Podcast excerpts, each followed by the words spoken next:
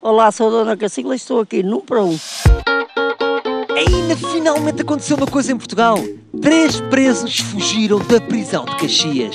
Dangerous. Bem, isto é uma história quase digna de Hollywood. Ou então uma daquelas séries ao estilo de Prison Break com 12 temporadas. Ah, só que há aqui um problema.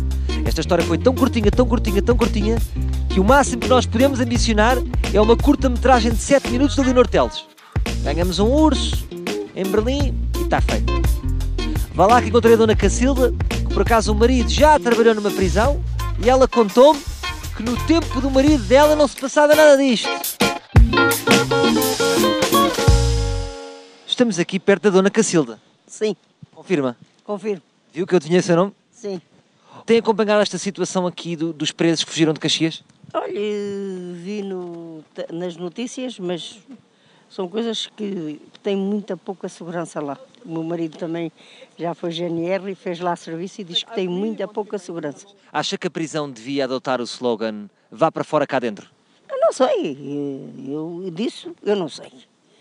Mas talvez, sei, talvez desse resultado, não sei. No último ano, fugi- em 5 anos, fugiram 52 presos. É mais fácil sair de uma prisão do que sair de uma piscina com bolas para crianças, sabe? Aquelas coloridas. É, eles fazem tudo mais alguma coisa. É lei da sobrevivência, é filho. Cada um desenrasca-se. Eles cerraram as grades, como é que ninguém ouviu? Será que a prisão, para poupar, contratou guardas sem orelhas e depois o barato sai caro? É isso, talvez isso. Pois o meu marido já fez lá serviço e ele diz que se as torres estão desativadas, se só estão três a funcionar, diz ele não dá. Eles têm que fugir, fogem, encerram, fogem e ninguém dá por isso. Será que o seu marido simpatizava assim com algum preso e deixava-o fugir? Não, ele diz que quando ele lá teve nunca fugiu nenhum. Teve cinco anos na reserva. Já está formado há oito. Ele diz que quando ele lá teve, fazia serviço lá de dia, que nunca fugiu nenhum. No tempo do seu marido é que era. Era, era, naqueles tempos era mais. O Estado pagava, tinha mais segurança, tinha os guardas prisionais, tinha a GNR a fazer segurança. Agora não tem. Mas agora o Estado não paga. Ai, o Estado não paga, então vou deixar fugir o Arthur, que é um assassino. E eles deixam fugir. Pronto. Uma das queixas é que não há muitos guardas para fazer a ronda. Exatamente. Será que em vez de um guarda prisional fosse, por exemplo, uma modelo a fazer a ronda? Não era um incentivo aos presos ficarem? Ah, Talvez.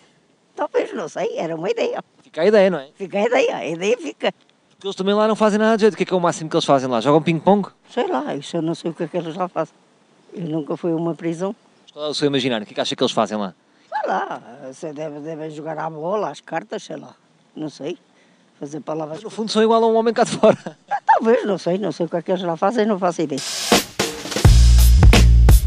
Dona Cacilda foi muito querida.